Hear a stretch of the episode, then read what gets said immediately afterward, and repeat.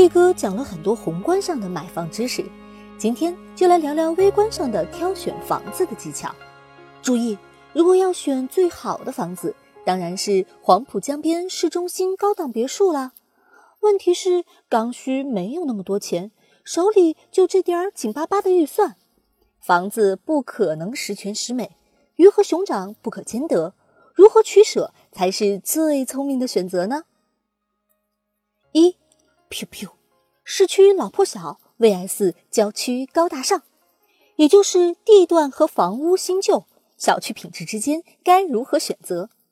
总价一样的情况下，建议在满足基本居住面积需求的情况下，尽可能选择距离市中心更近的，比如北京五环附近、上海外环附近、深圳龙岗一带。虽然现在房价也很贵了，但如果买不起市中心，买这一带能够最大限度平衡自身居住需求和未来投资保值的需求。但我不鼓励年轻人买市中心很小的老房子，方便是方便，但更适合租而非买。Q Q，多层 vs 电梯高层，多层得房率高，物业费低，同时更实惠；高层有电梯，上下楼轻松。年轻人体力好，其实多跑几层楼无所谓，反而可以强迫跑楼梯健身。年纪大的就 hold 不住了。所以，你买的房子现在或预期未来十年内不会有父母或家里其他老人同住，更建议买多层。如果有父母要和你同住，建议电梯房。二，二三楼 vs 四五楼，不带电梯的多层住宅一般都是六层楼。六楼夏天太热，冬天太冷，隔热防水问题多少都会有。除非你预算太少，要住的人太多，看中的是附送的阁楼，否则一般都不推荐六楼。一楼视野差、采光差、空气流动差。虽然过去十几年新建的商品房都会做地基垫高处理，一楼也要比地平面高一点，但总体上还是能不选就不选，除非家里有行动极为不便的，连一层楼也爬不动的老人或残疾人。剩下的二三四五楼都可以选。过去呀叫金三银四，三四楼价格差不多，相应的二五楼价格差不多。但未来随着老龄化越来越严重，没电梯的多层住宅，低层需求会比高层需求更多，就会逐渐演变为二三楼一个价，四楼便宜点，五楼更便宜点。因此，同等条件下选择二三楼房子。长期看，未来如果要卖掉，能卖个更好的价钱。三，Q Q，低层电梯房 vs 高层电梯房。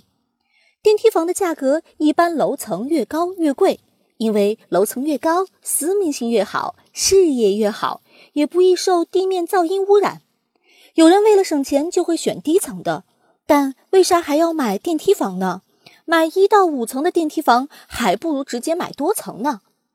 但楼层高又太贵，钱不够怎么破？嗯，那就买中间楼层，比如总高二十楼，买九到十楼啦。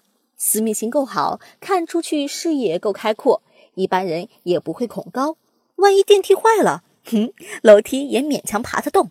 关键是价格也适中。Q Q 新房 vs 二手房。新的总比二手的好，但价格也更贵，对吧？这两年由于调控，新房限价，很多城市出现了同一板块的新房价格比二手房更便宜的怪象，所以买新房得排队摇号，这就是一个运气活了。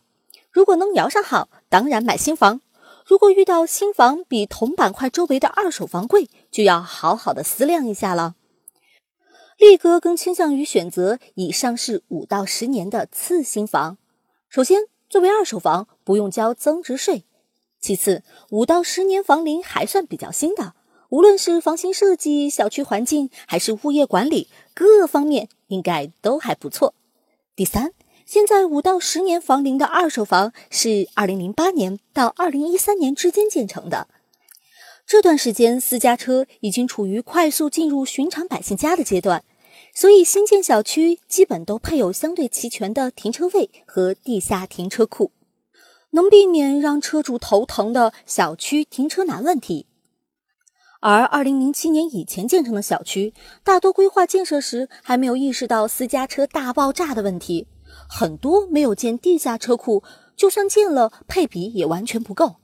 当然，在北上市中心，土地都开发的差不多了，极少有新盘还能供应。所以，如果买市区，基本没得选，就是二手房。四，Q Q，地铁房 vs 非地铁房。现在呀，有些开发商噱头吹到爆，距离地铁站三到四公里也敢称自己是地铁房。李哥认为，真正的地铁房是冬天一碗汤的距离。啊哈，也就是说，大冬天你端着碗汤从家走到地铁站，汤还是热的，这才叫地铁房。步行五百米内的距离是真正毫无瑕疵的地铁房。标准放宽，最多也不能超过一千米，步行不能超过十分钟。但这种房子往往房价比周边的高出一截。但是地铁真的很方便，未来一二线城市堵车会越来越严重，停车也会越来越困难。地铁出行是大势所趋，所以力哥认为刚需最优选择是买准地铁房。也就是距离地铁站步行一到两公里之内的房子。注意，力哥说的是步行距离，不是直线距离。绿化带、河带、天桥这些交通阻碍都不能无视。步行超过两公里还敢自称是地铁房？那北京、上海满大街全是地铁房了。步行两公里还是有点距离的，但好在有共享单车，也就是几分钟的事喽。五，pew pew。正规商品房 vs 小产权房，很多人买不起正规商品房，就想买相对便宜的小产权房，可以吗？如果是刚需自住，很差钱又着急买房，没得选，当然只能买小产权房了。如果想投资，就算了。飘飘，普通住宅 vs 商住两用楼，同上同上，能不买就别买。不懂理财的人，投资时的本能考量就是买价格便宜的，比如买基金。小白就会觉得净值一元的肯定比净值两元的更划算。事实很可能恰恰相反，净值两元的基金更具投资价格。买房也是一样喽，一线四万，四线一万，是一线太贵而四线太便宜吗？错错错，明明是一线便宜到令人发指，四线贵到让人崩溃。贪便宜，万万使不得。六，Q Q，面积大 vs 房型正，总价一样，有的房子面积大，但户型不正气，要么不是南北向的，要么房子不是横平竖直的，要么房子是错位的，要么有很长的过道，除了走路什么都不能干。有的房子面积小一点，但户型很正气，怎么选呢？李哥更建议选户型正气的，可以通过后期的装修设计，把户型正的优势很大限度释放出来。如果一味追求面积大而在户型上让步，装修会很头痛的，以后住起来也会觉得各种不舒服、各种浪费。房价这么贵，户型正的房子才能把每一平米都充分利用起来啊！有些客厅会有朝东或朝西开的窗子。那就最好了，这种房子比较适合老两口住，小夫妻住也可以。但是有孩子之后就要面临换房的问题。另外还很适合单身女性，还没有找到对象，手里攒了点小钱，但又买不起大房子，又怕现在不买以后更买不起，可以先买这种小户型。就算以后不结婚，一辈子单身贵族，这样的房子一个人住也够了。如果以后结婚有了孩子再换房呗，这种小户型也很抢手，很容易卖掉。要知道，越是房价高起的城市，这种小户型的需求越多，相对大户型的单价溢价也高啊。有的房子主卧、次卧、客厅、餐厅、阳台、厨房、卫生间都很正气，没有哪个区域给人特别狭小、活动不开的感觉。尤其是正门走进来就是很大气的客厅，有很多施展空间。其中主卧和次卧门对门，南北通透；客厅加南阳台和餐厅加北阳台，同样南北通透，采光很好，很舒服。第三种和上面的两房相比，就多了一间朝南的卧室。如果三代同堂，可以保证各有一间房；如果有两个娃或者准备要二胎，能保证两个孩子各有一间独立房。如果只有一个孩子，也不和老人同住，可以两间朝南卧室分别给父母和孩子住，北边的卧室改造成书房，平时办公。老家有父母或亲戚来时，临时改为客卧。现在有很多新建的电梯房，公摊面积很大，还要加一个很鸡肋的卫生间。像上面这种实用面积的三房，往往建筑面积要在一百三到一百四平米，得花好多好多银子。房型好有多重要？嗯，再看看下面这些奇葩房型，你就懂喽。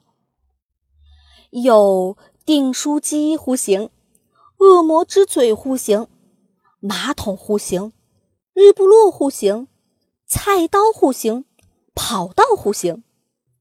最后呀，除了买嘉兴还是买东莞这种大方向上的战略考量，微观上的买房考量维度就三个：地段。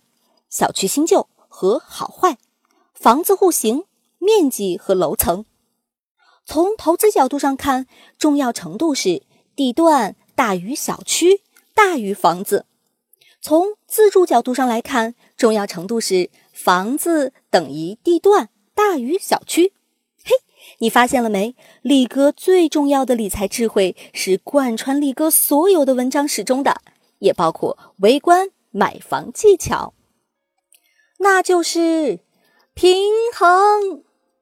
另外，特别提醒一下，装修房子时千万记得多打一些柜子。